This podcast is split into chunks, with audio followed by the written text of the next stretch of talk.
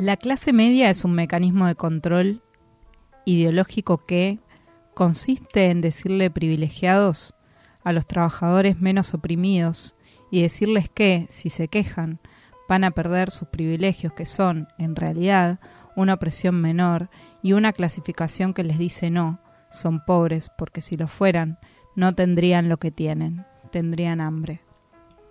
Wow.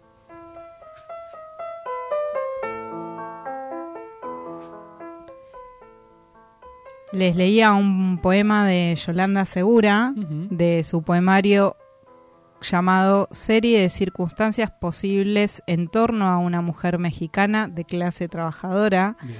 Una joyita que me dejó la Feria del Libro.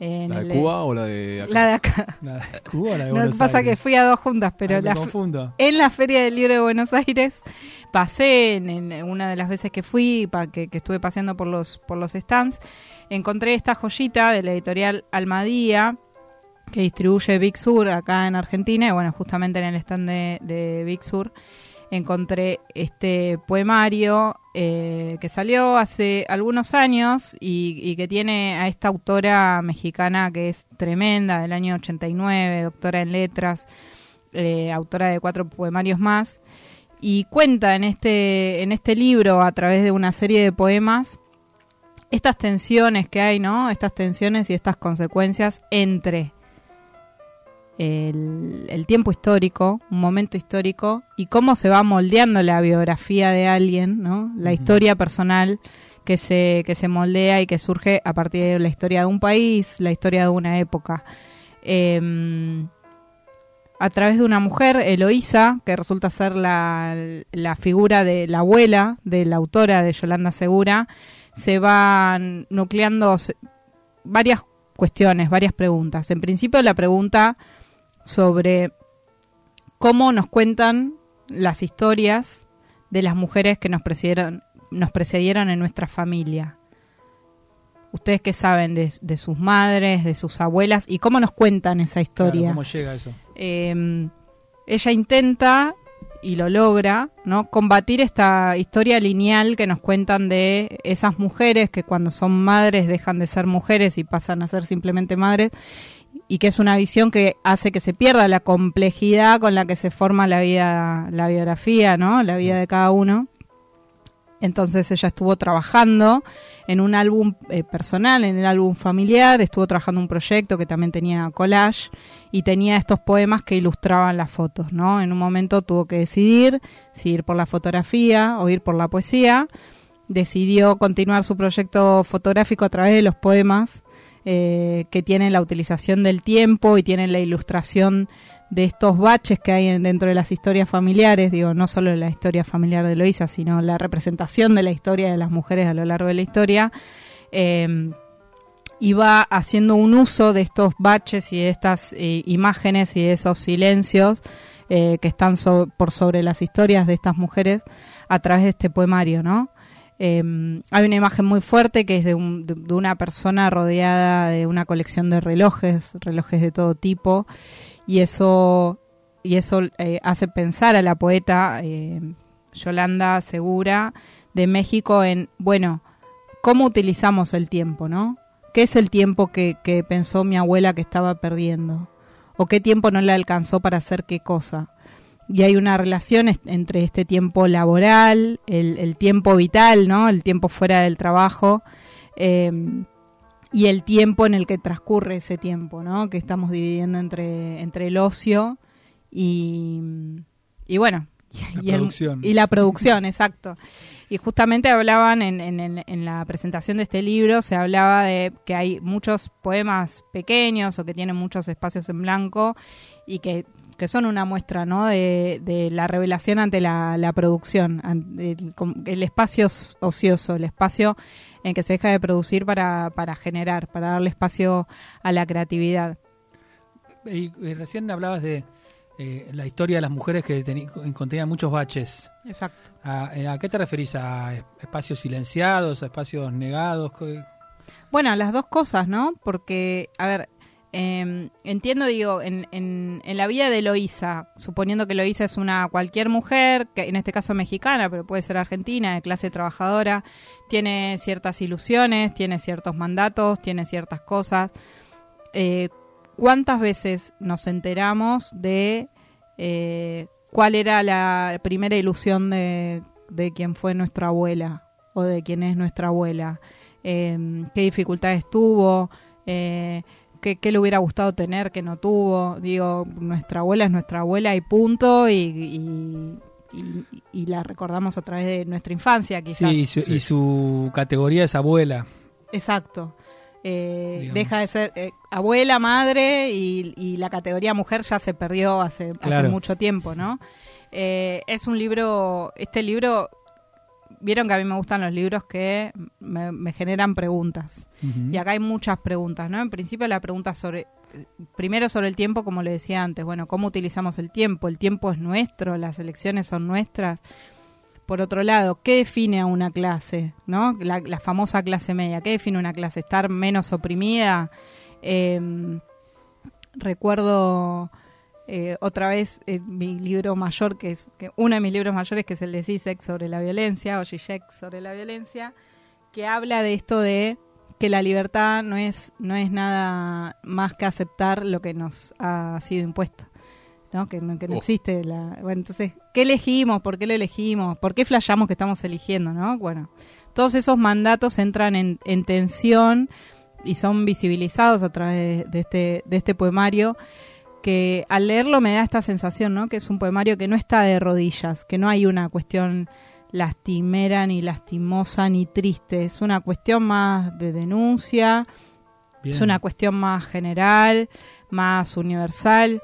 Eh, yo leía eh, Eloísa esto, Eloísa lo otro, qué, qué iba pasando con la vida de Eloísa a, a medida que pasaban las páginas del poemario y no, no leía sobre una abuela, leía sobre una mujer trabajadora. Entonces esa, esa, ese logro, ¿no? De hablar eh, con un nombre y con una voz de, de otro conjunto, de una comunidad, eh, me parece, me parece fantástico y de una fuerza que, bueno, que a mí me alucinó y por eso es la joyita que traigo de, la Feria del Libro. Tu tesoro de la Feria del Libro. Sí. ¿Cómo se llama eh, de vuelta? Perdón. Yolanda Segura es la autora, es de México, la editorial es Almadía, acá en Buenos Aires eh, distribuye Editorial Sur y el libro se llama Serie de circunstancias posibles en torno a una mujer mexicana de clase trabajadora. Eh, y, perdón, te pregunto, ¿para vos qué le, qué le aporta de diferente haber trabajado en un registro de álbum familiar, de collage, de esa, ese laburo previo, digamos. Eh, ¿Se nota? ¿Cómo, cómo lo Sí, claro, porque en, en, algún punto es muy visual, ¿no? por ejemplo, hay, en un poema, hay un poema muy breve que, dice, que se va repitiendo a lo largo del libro que dice, bueno, y luego vendrán los hijos. Y luego vendrán más hijos. Y luego vendrán los nietos. Y son como escenas que van cortando esa definición de la individualidad, esa definición de la mujer solo como mujer y no como madre o como abuela, digo, son instancias que van, es como una película, ¿no? En, blanco y negro que va dejando algunas ilusiones o ideas de futuro, de progreso, etcétera, las van dejando ahí congeladas y bueno, va, va pasando. Una cuestión, un repaso por la cuestión económica, la inflación mexicana, qué podía comprar cuando ganaba este sueldo que podía comprar unos años después con, con más sueldo, ¿no? Cuánto le sobraba. Em, que es una manera muy, muy política y muy técnica de definir las preocupaciones generales, ¿no? Que, que, la autora decide interpretar de, su abuela. Y, y, y, digo, y es amplio, es, es un, un libro, un poemario universal. ¿Por qué? Porque sabe interpretar las cuestiones más eh, sociales discutidas eh, a nivel global, ¿no? Esto de cuál es el rol de la mujer dentro del capitalismo, las relaciones de parentesco, los, los cuidados, los cuidados en, las tareas de cuidado, ¿no? Eh, es una relación de, de, exclusión que se va metiendo en otra relación de exclusión y de discriminación que va haciendo una cadena.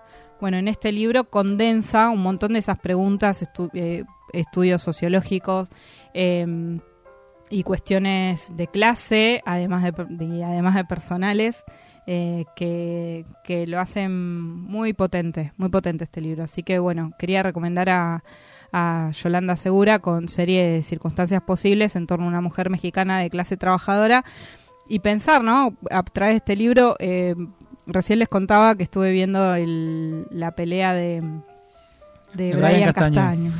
Castañazo.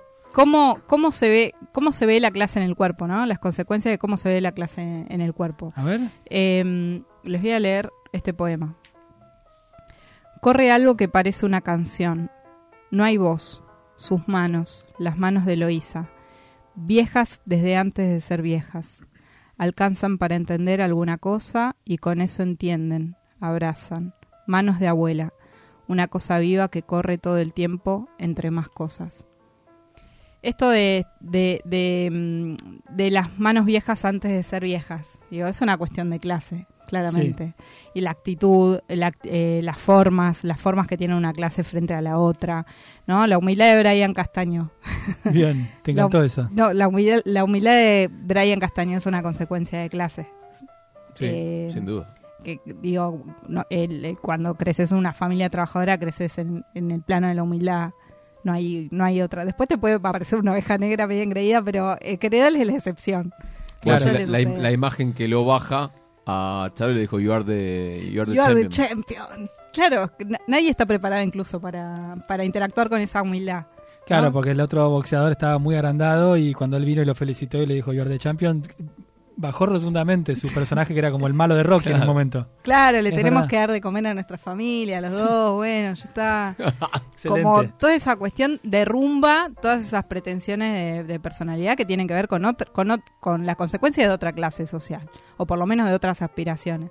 Entonces, para mí, bueno, yo venía media manija de, de esa pelea de Brian y de las, cuest- las cuestiones de clase, y justo agarré este libro, así que lo, lo quiero recomendar. Lo digo una vez más, Yolanda Segura, serie de circunstancias posibles en torno a una mujer mexicana de clase trabajadora. Después lo vamos a, lo vamos a estar compartiendo. Y estamos brindando, ya que estamos, sí. con un vino más o menos del año 2019, que se llama. Bendito Pic. Bendi- bendito Picado, iba a decir, no está picado. Bendito pecado. Bendito pecado. Es así. Bendito pecado, que es un, un Malbec roble eh, de la bodega familia Corricondo. Es una bodega que, que es del año 29 de Mendoza y se, eh, se dedica más a la producción de vinos de mesa, tetra, etcétera. Muy conocida por eso. Y sacó hace unos años esta línea y dos líneas más. eh, Alma Roja y Así como soy, son eh, junto con Bendito Pecado son las estas tres líneas que lanza la bodega ampliando su, su producción y tenemos este vino que tiene un paso por barrica eh, que es muy copado no Sí, es muy rico. Y la etiqueta dice, si te tienta, tomalo sin culpa. Y después dice, entre comillas, el vino es la única obra de arte que se puede beber. Eso iba a decir Qué exacto. Ay, te. Claro, ellos... mo- No, no, no, per- está perfecto. O sea, eh, unen esta producción artesanal y limitada, porque fíjense que esta dice botella número 3246. Está es, una, numerada. es, una, esta es una botella numerada. Junto con el trabajo de las etiquetas hacen que sea una obra de arte y win-win. ¿No? Que se puede Me encantó. Eh, ¿Les gustó? Me encantó. Bueno, Salud. después les ponemos más, más info en Instagram para los que quieran probar este vino. Muy bien. Bebido y leído, señores, ya seguimos con malas lenguas.